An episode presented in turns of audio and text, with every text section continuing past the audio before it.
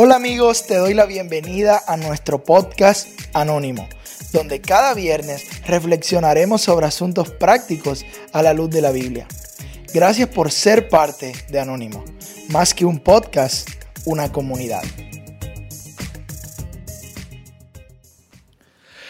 Hey amigos, bienvenidos a un nuevo episodio de Anónimo. De verdad, muchas gracias por cada viernes conectar, por cada viernes ver este video, escuchar este podcast. Gracias a todas las personas que, que están haciendo que esta comunidad crezca. En serio, de verdad, muchas gracias.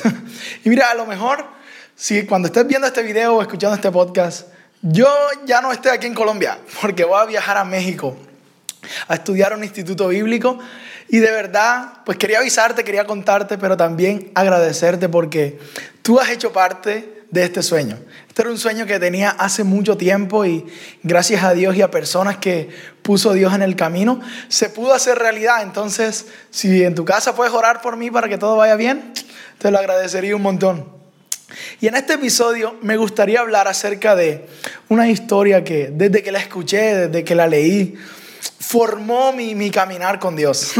Porque yo me identifiqué mucho con esta persona. Esta persona se llama Mefiboset. Es un nombre que le puedes poner a tu hijo si no sabes ningún nombre.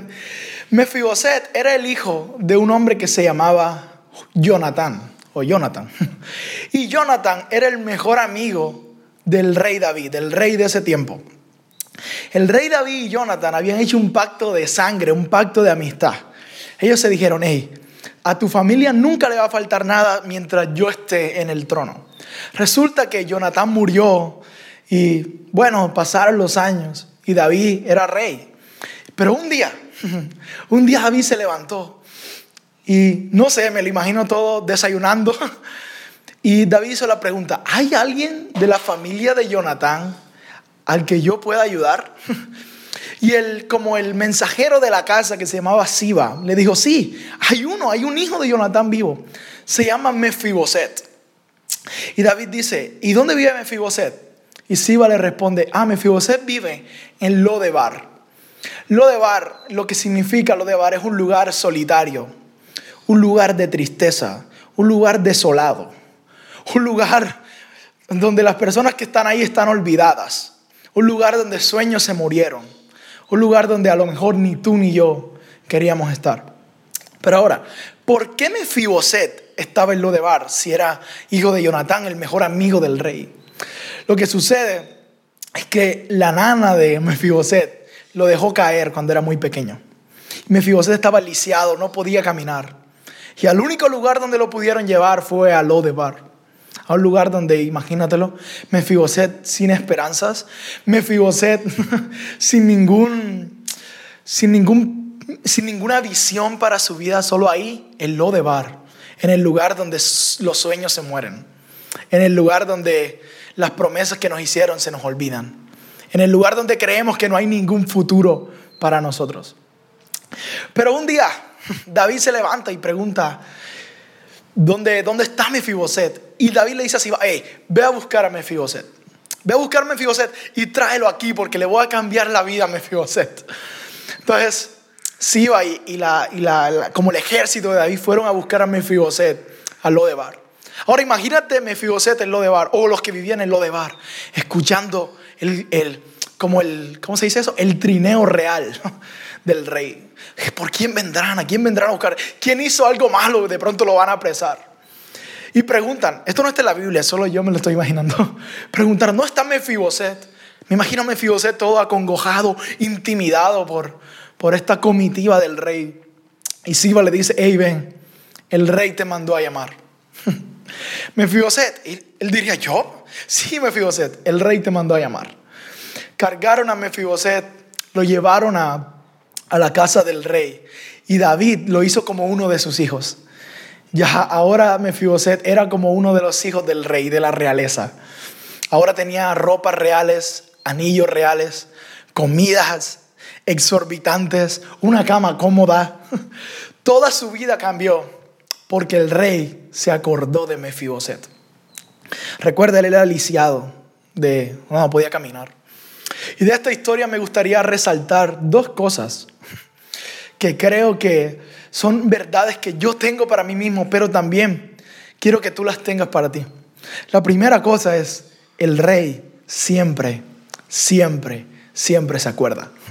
El rey es Dios y Dios siempre se acuerda. Dios siempre se acuerda de nuestra situación.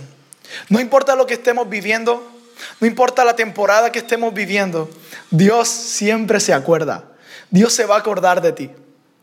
No sé cuántos años tenía Mefiboset, pero el rey se acordó. Mira, desde que empezó la pandemia, mi hermano mayor eh, se quedó sin trabajo. Y fueron meses de incertidumbre. Fueron meses de a veces rabia, diría yo, contra Dios. Porque, ¿Por qué Dios? Fueron meses a lo mejor de, de incertidumbre, sí, es la palabra. Pero un día antes de su cumpleaños, me manda un mensaje a mi celular y me dice, ella, ya me contrataron. un día antes de su cumpleaños. O sea, el mejor regalo de cumpleaños. Ahora consiguió un trabajo. Si estás viendo esto, te amo mucho, hermano. Felicitaciones por tu trabajo. Pero lo que quiero es, lo que quiero llevarte es, Dios siempre se acuerda. Dios se acordó. Dios no era ajeno a la situación de mi hermano. Él se acordó que él necesitaba un trabajo y se lo dio. Y te lo cuento como testimonio. No sé qué estás pasando, no sé si crees que estás olvidado, pero yo hoy vengo a darte un mensaje de buenas noticias. El rey, Dios, se va a acordar de ti. se va a acordar de ti y todo va a estar bien. Todo, todo va a valer la pena porque el rey siempre se acuerda. Quiero que medites en esa frase, te la lleves a tu casa y es, el rey siempre se acuerda. Dios siempre se acuerda. Y lo otro que me gustaría ver en esta historia es, Dios siempre se acuerda, el rey siempre se acuerda, pero también el rey me recibe como yo soy y cubre mis imperfecciones. Ahora, recuerda que te dije que Mefiboset era lisiado. Entonces, cuando estaban en la mesa de la comida de, de todos los hijos del rey, y había el mantel de la mesa como están en todas las mesas. Nadie le veía los pies a Mefiboset. Nadie veía las imperfecciones de Mefiboset. ¿Por qué? Porque el telón, la mesa de la gracia, a mí me recibe como yo soy y me cubre mis imperfecciones. Entonces lo que te quiero decir es, el rey se va a acordar y te va a recibir como tú eres. El rey siempre se acuerda, pero también cubre nuestras imperfecciones. No sé qué pecado creas que tienes, que sea imperdonable o algo así, o algo que tú digas, ay, que esto es malo de mí. ¿Te imaginas la pena de Mefiboset diciendo, hey, no, no quiero que me vean, me tienen que ayudar para todo? No, en la mesa todos somos iguales, Mefiboset. En la mesa no importa si eres lisiado o no, porque nadie se da cuenta, porque el rey cubre nuestras faltas. Me encanta lo que la Biblia dice en Primera de Pedro, dice que el amor cubre la multitud de los errores. Así hace el amor de Dios con nosotros. Cubre, cubre nuestra imperfección, cubre nuestras piernas lisiadas. Es lo que quiero decirte. Quiero animarte a que te sientes, a lo mejor es mi mensaje de siempre, pero, pero es lo que, lo que me lleva siempre es, siéntate en la mesa con Dios. Porque no importan tus imperfecciones. En la mesa, en la mesa en la mesa no hay imperfecciones, porque la, tela de la gracia, la tela del amor de Dios lo cubre. Entonces, ¿qué tal si oramos? Padre, te damos muchas gracias, Señor. Porque con esta historia no, no solo me animas a mí, sino que yo confío en que tú vas a animar a cada persona que está viendo o escuchando esto, Señor. Señor, recuérdanos siempre que somos Mefiboset y que tú nos llamas siempre, tú te acuerdas siempre, pero también nos recibes con todos nuestros errores. En el nombre de Jesús. Amén.